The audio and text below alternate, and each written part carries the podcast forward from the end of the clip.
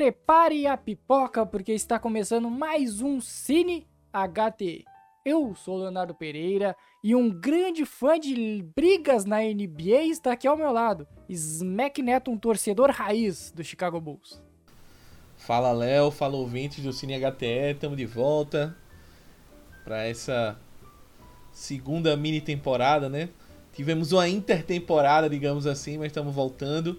E para falar desse documentário sensacional que reúne duas coisas que eu gosto bastante: basquete e porradaria. Então vamos lá falar sobre um todo Malas at the Palace. É isto. O tema de hoje, o tema desta edição do Cine HT é Untold, uma série documental da Netflix e vamos focar no episódio Malice at the Palace, ou como está neste momento na Netflix brasileira, Brigas na NBA, que é um episódio que foca completamente na disputa, no embate entre Pacers e Pistons na temporada de 2004 e muitas coisas que cercaram aquele momento que mudou completamente a NBA. Antes disso, eu quero lembrar para vocês de nos seguir nas redes sociais, arroba HT underline, underline sports no Twitter e no Instagram. Siga também o perfil dedicado a esportes americanos, que é o HTClutch.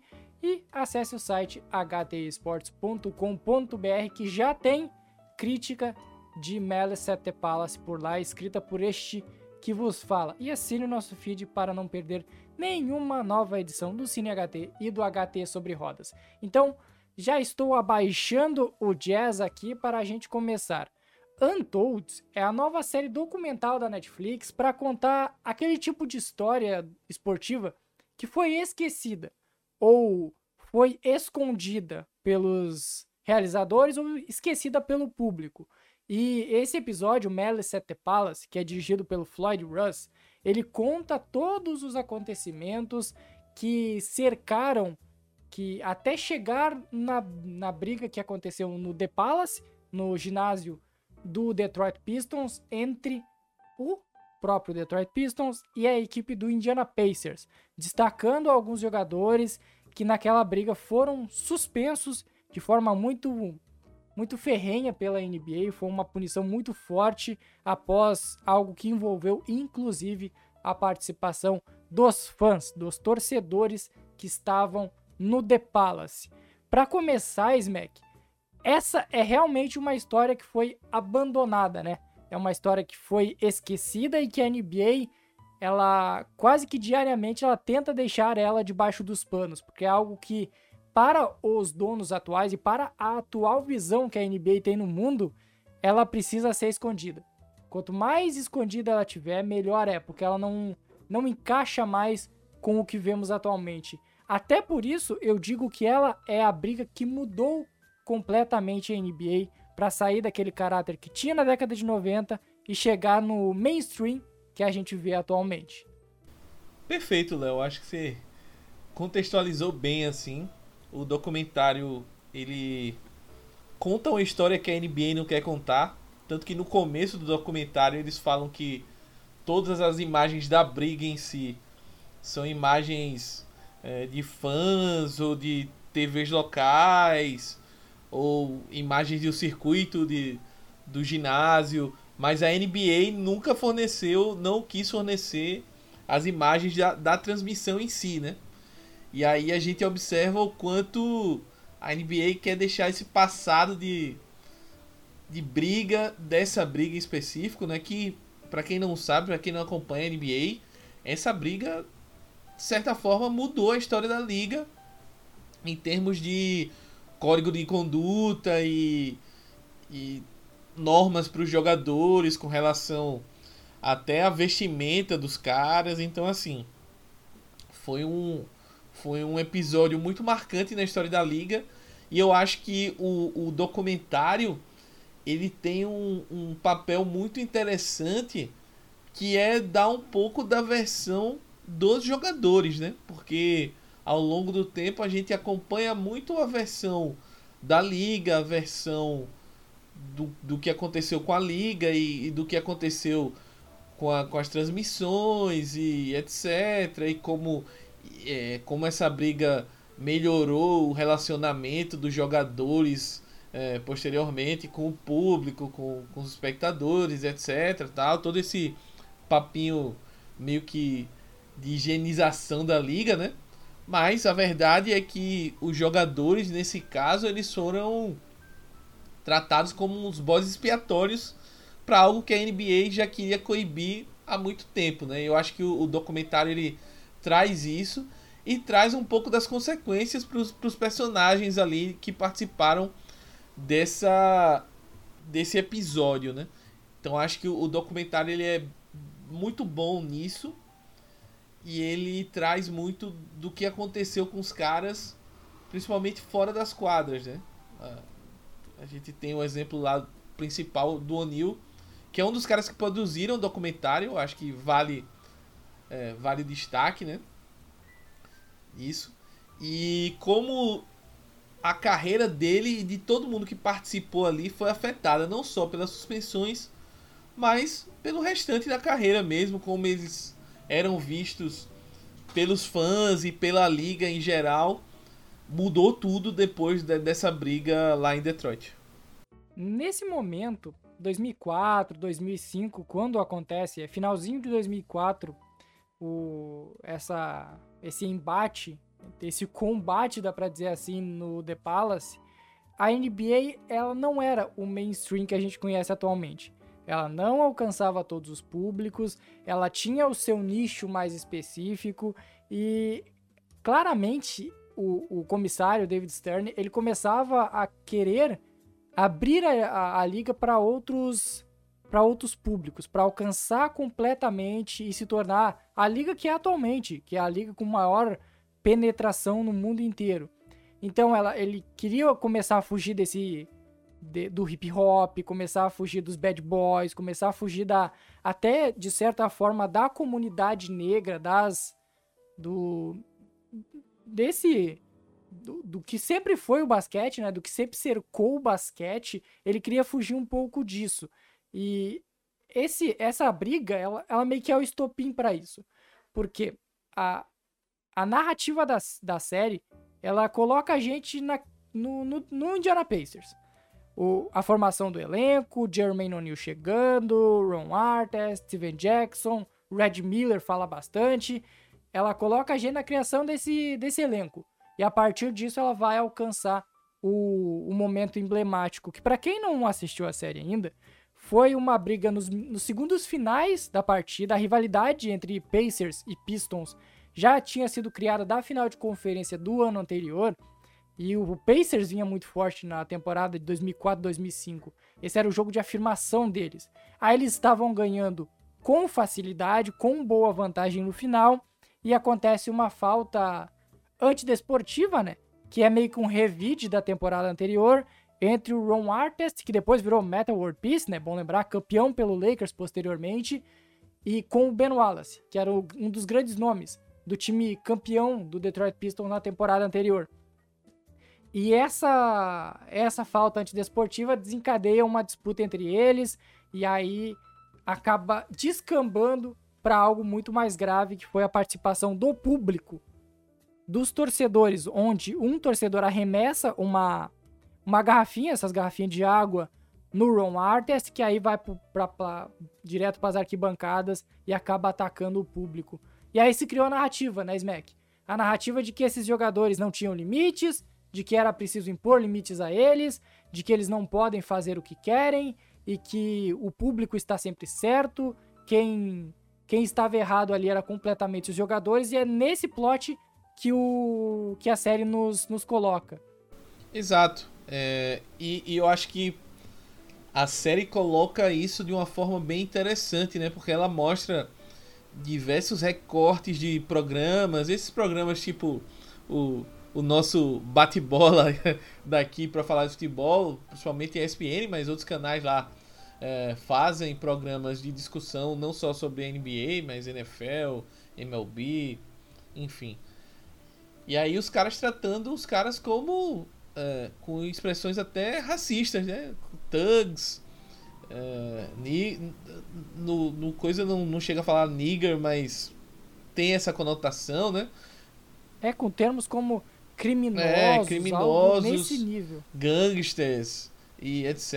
Os caras estão levando os gangsters pra Isso, NBA. gangster é o principal termo, né, que É. eles utilizam. Isso. E, e se a gente for contextualizar, né? ah, a NBA vivia um momento em que alguns jogadores começavam a, a- a, digamos assim, a usar um pouco mais na moda.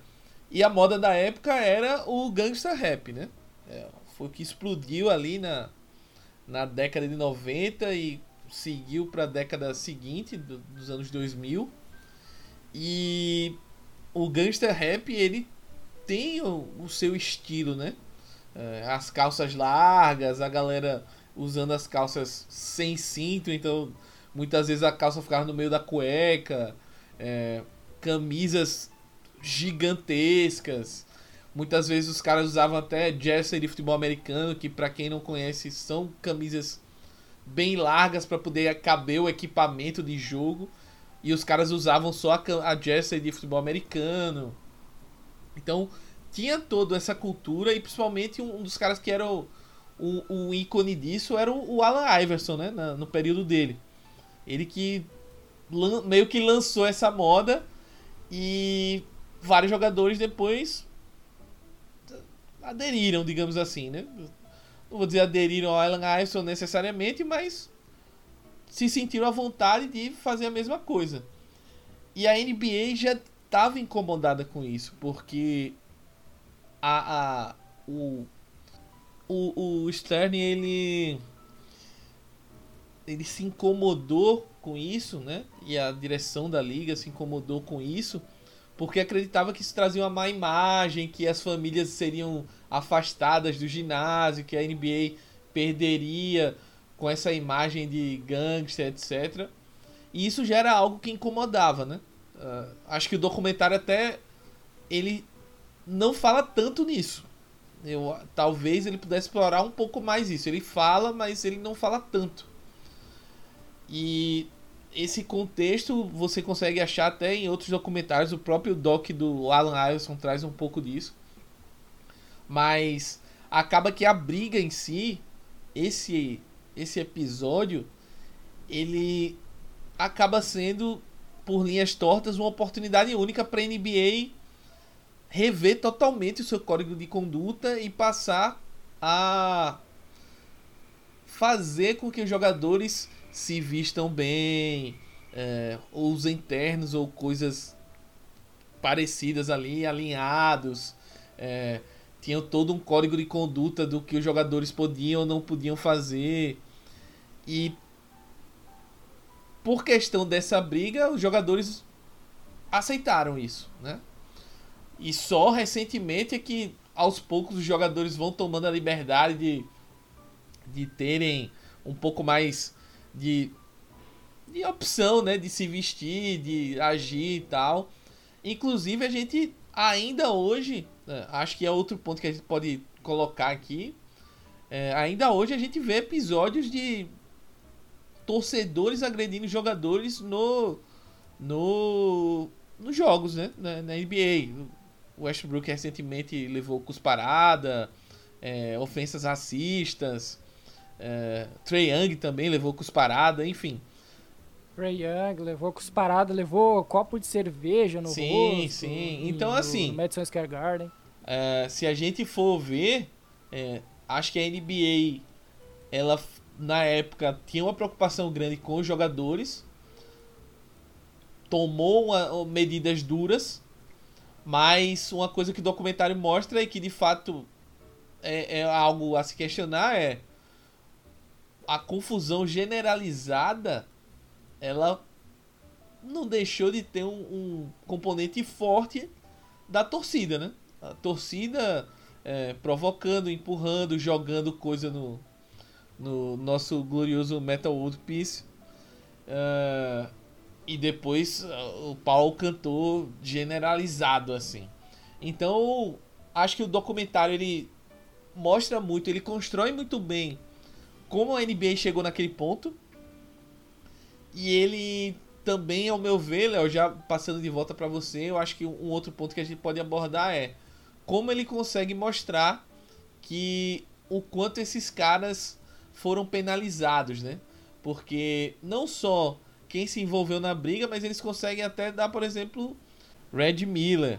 Uh, inclusive, um, uma trivia, um, um, uma aspas aqui para indicar o doc dele, Red versus o Garden. Acho que é isso, o 30 for 30 dele.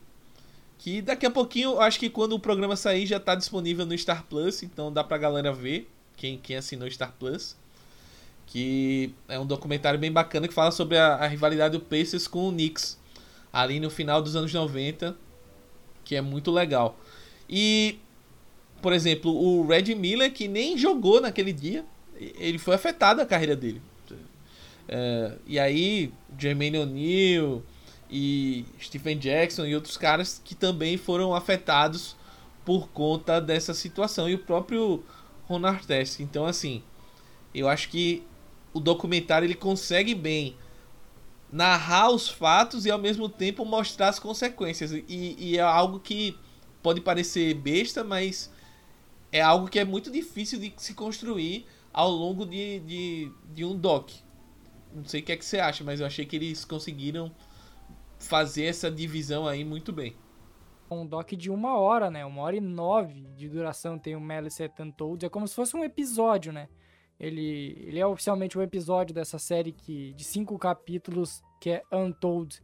O, o, a narrativa, né, a maneira como ela é, como ela nos insere no Indiana Pacers é muito curiosa, porque ela começa a formação na década de 90 ainda, lá por 99, com o Jermaine O'Neal sendo draftado pelo Portland Trail Blazers, sendo trocado para Indiana Pacers, recuperando o, o, que se esperava dele, que ele foi o jogador mais jovem na época a entrar na NBA, vindo direto do high school, com apenas 18 anos. Então, desde, a, desde 2000, ele vai nos colocando dentro do Indiana Pacers. Aí ele apresenta aquele momento onde eles perdem o jogo 6 da final de conferência de 2003-2004 pro Detroit Pistons, que viria a ser campeão contra o Los Angeles Lakers. E no, no ano seguinte, eles trazem o Stephen Jackson e a, a sensação que dá é que aquele time seria campeão. Ele era a melhor campanha da conferência no momento da, da briga e que tudo estava encaixado. Era um time que tinha um monte de maluco, o Ron Artest era maluco, o Jermaine O'Neal era um louco, e tio Red Jackson passou mais essa galera para ser a cola, para ser o líder de todo mundo. Só que a briga ocasiona a suspensão do Ron Artest, do Metal World Peace, uh, da temporada, e logo depois ele vai ser trocado, porque ele acredita que ele não conseguiria jogar novamente em Indiana, em Indianápolis, dado a, a relevância que foi criada para o caso, ele é trocado para o Los Angeles Lakers e depois acaba sendo campeão já com outro nome. Porque ele, ele entra pro budismo, ele começa a mudar de religião. Isso é outro ponto. Até uma consequência, inclusive, daquela briga que fez ele ter outra mentalidade. O Jermaine O'Neal estava no, no melhor momento da sua carreira e após aquilo ele nunca mais conseguiu levar o Indiana Pacers para longe. Ele foi suspenso por 30 jogos daquela temporada. Depois, o Stephen Jackson, que era um jogador mais, uh, que, mais chutador, um cara mais de defesa daquele time, ele é suspenso por 25 jogos. Ou seja, o time do Indiana Pacers se desmanchou naquela temporada. O time que tinha potencial para campeão acabou nem indo para os playoffs naquele ano, por conta das três expulsões e da lesão do Red Miller. O Red Miller, que no ano seguinte viria a se aposentar na temporada, foi a, a oportunidade perdida para ele. Tinha tudo para ser campeão e coroar o, o 18º ano, a 18ª temporada dele como Indiana Pacers e acabou que foi manchada completamente por conta disso. A NBA demonstra como a NBA não, né?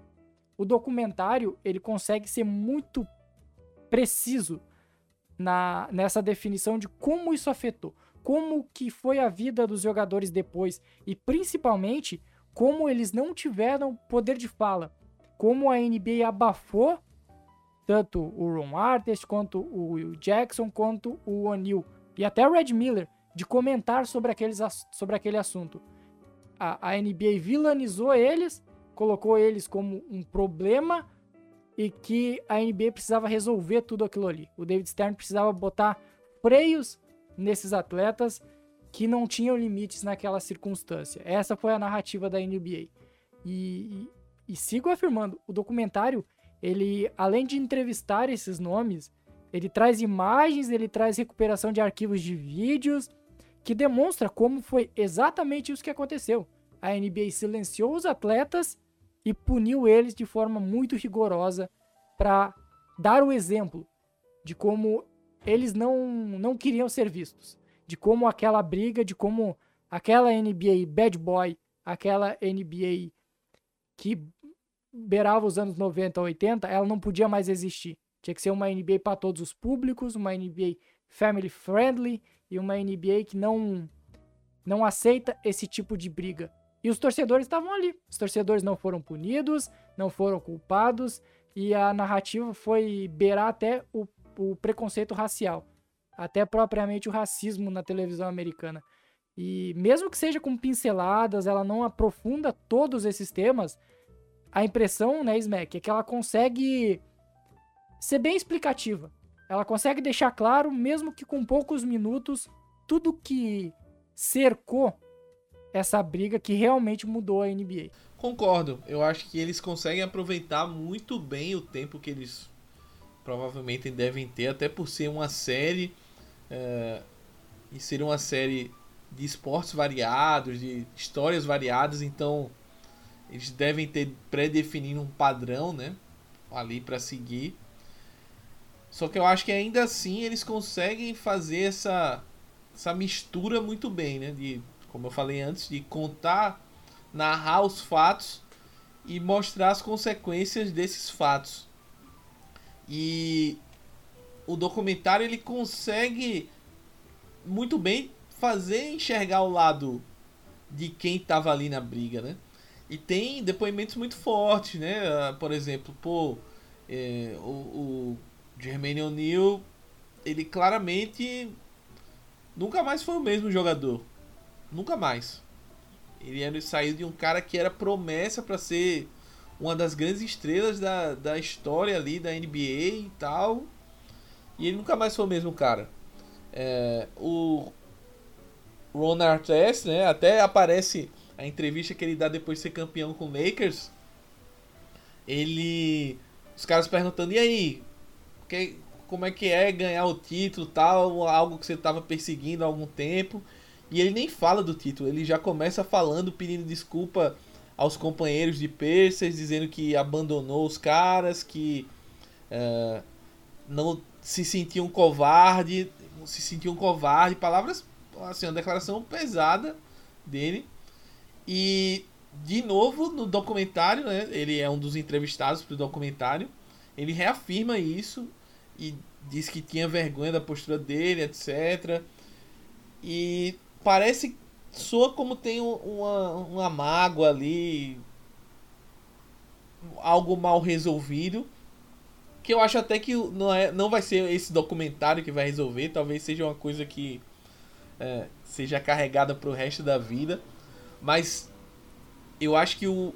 Voltando aqui a discutir o, o filme, né, o produto em si, eu acho que o, o documentário ele tem um poder de captar isso, essa tensão, essa angústia, essa decepção, essa vergonha, enfim, os sentimentos que estão permeando ali o ambiente, eu acho que o Doc ele consegue muito bem captar isso.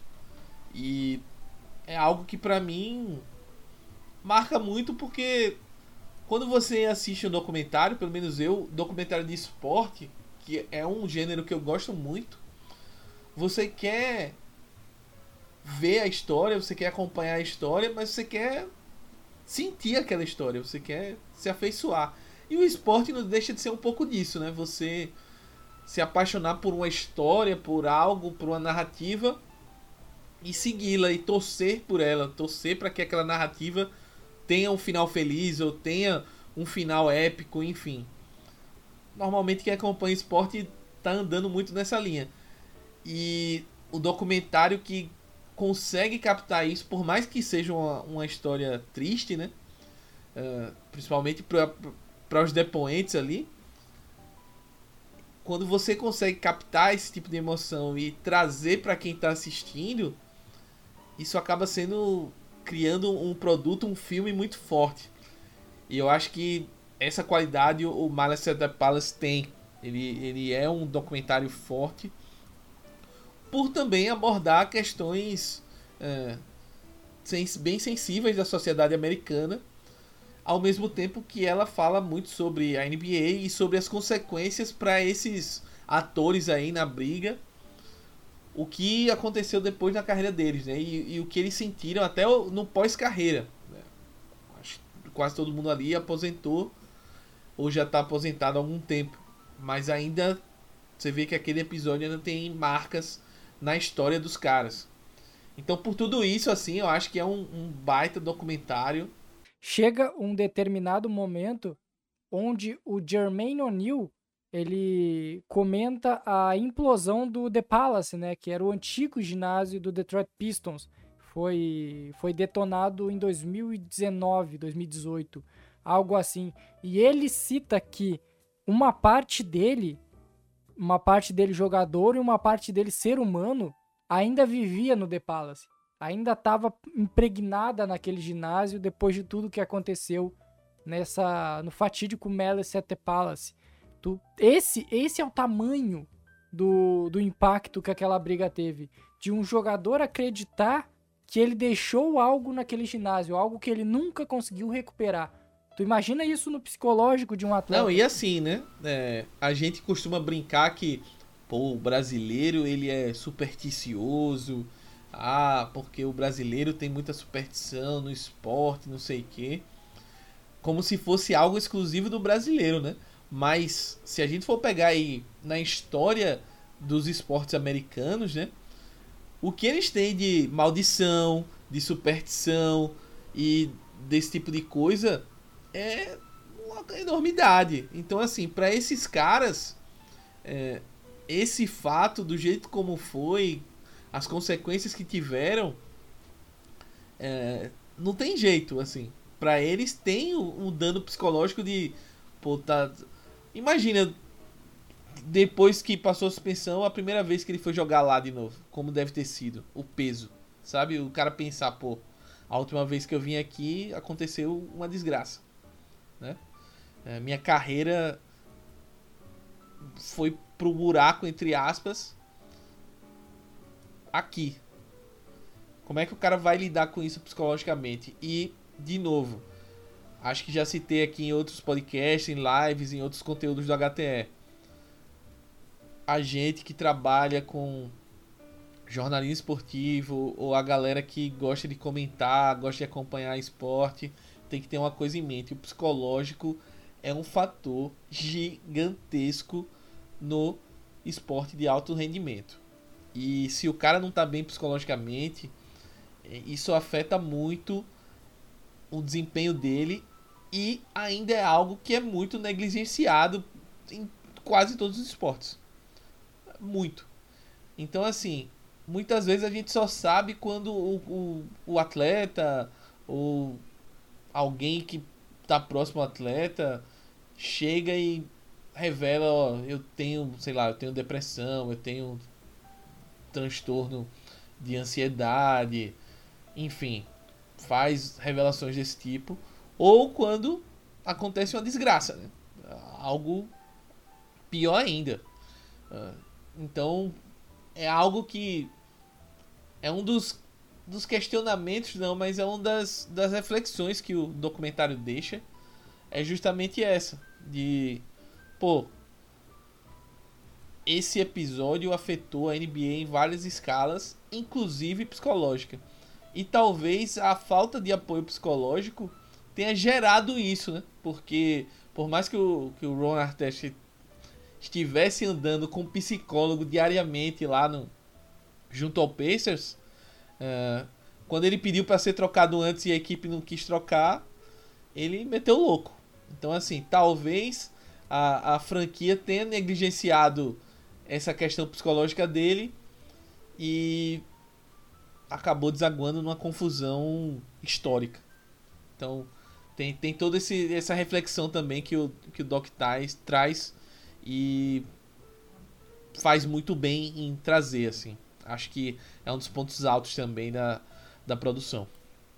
Algo que, que me lembrou quando tu tava falando sobre o psicológico dos atletas é outra série que é o A Mente do Assassino, né, do Aaron Hernandez, que é outro caso que também envolve muito essa questão psicológica, o que, que um atleta não é apenas um atleta, que ele é uma pessoa também, e que e, e o caso do Aaron Hernandes é algo, acho, acho que até vale uma, um podcast exclusivo sobre ele, que eu acho que é algo que é uma série de muito boa qualidade também, só para pontuar aqui. Vale muito a pena, é muito boa, muito boa. Isto, isto. Vamos de notas, vamos de notinhas aqui pra gente encerrar esta edição. Eu irei começar desta vez para mim, Malice the Palace, da série Untold, da Netflix, ele é preciso em todos, tudo que ele tenta. Ele é preciso na busca de arquivos, nas imagens, nas entrevistas, na escolha narrativa, na estética, no ritmo, em tudo Malice the Palace ele é preciso. E ele se propôs a algo e ele cumpriu de forma perfeita com isso. Para si, mim é um dos documentários mais concretos de, de basquete e até de esportes de forma geral que a gente já viu nos últimos anos. Então eu dou uma nota 9 para ele, porque é um conteúdo da mais alta qualidade. É, então vamos lá, né? O Léo deu 9. É... Eu, eu tenho a tendência em deixar nesse patamar aí. Acho que vou colocar, vou colocar um 875 Vamos. vamos... 8,5, vai. Vou explicar por quê. Eu gostei muito, concordo que foi uma baita produção. Eu só acho que é, talvez eles poderiam explorar um pouco mais essa questão dos jogadores e das consequências deles. Explorar um pouco mais isso. E acho que eles poderiam ter aprofundado um pouco mais o debate sobre é, a questão psicológica no esporte, é, na NBA, no caso do, do Doc, mas ampliando para o esporte. Né? Acho que às vezes, algumas vezes até não por mal, né, mas pelos outros jogadores, o, o modo de falar, como eles falavam do, do Ron Artest, às vezes soava como tipo, ah, ele só é doido, tratavam um jeito meio caricato assim, é, sabe? Também fiquei com essa impressão que é bem caricato, bem caricato. E talvez é, trazer um pouco mais de luz para esse para esse cenário e tentar dar, sei lá, dar um diagnóstico ou algo do tipo ali de pessoas que conviveram, que ajudaram o, o Ron Artest até na recuperação dele, entre aspas, né? É, talvez isso agregasse um pouco mais ao dock. Mas é, são exigências minhas que talvez para o espaço de uma hora não, não tivesse como fazer isso. Mas aí eu, como, como é um tema sensível, eu vou dar 8,5 aqui e tá de bom tamanho que a média vai ficar em 8,75. gostei, gostei, gostei. Fazendo o serviço, um, Untold Malice at the Palace está disponível na Netflix. Ele tem uma hora e nove de duração e é uma belíssima pedida para quem está aí com um tempinho e quer conhecer uma das histórias que mudou completamente a NBA e um dos pontos mais polêmicos, um dos eventos mais polêmicos que a liga já presenciou. Então é isso, galera. Lembrar para vocês de nos seguir nas redes sociais, HT e assinar o nosso feed aqui para não perder nenhuma nova edição e ficar por dentro de todos os conteúdos em podcasts do HTE Sports. É isso, galera. Até o próximo episódio. Valeu!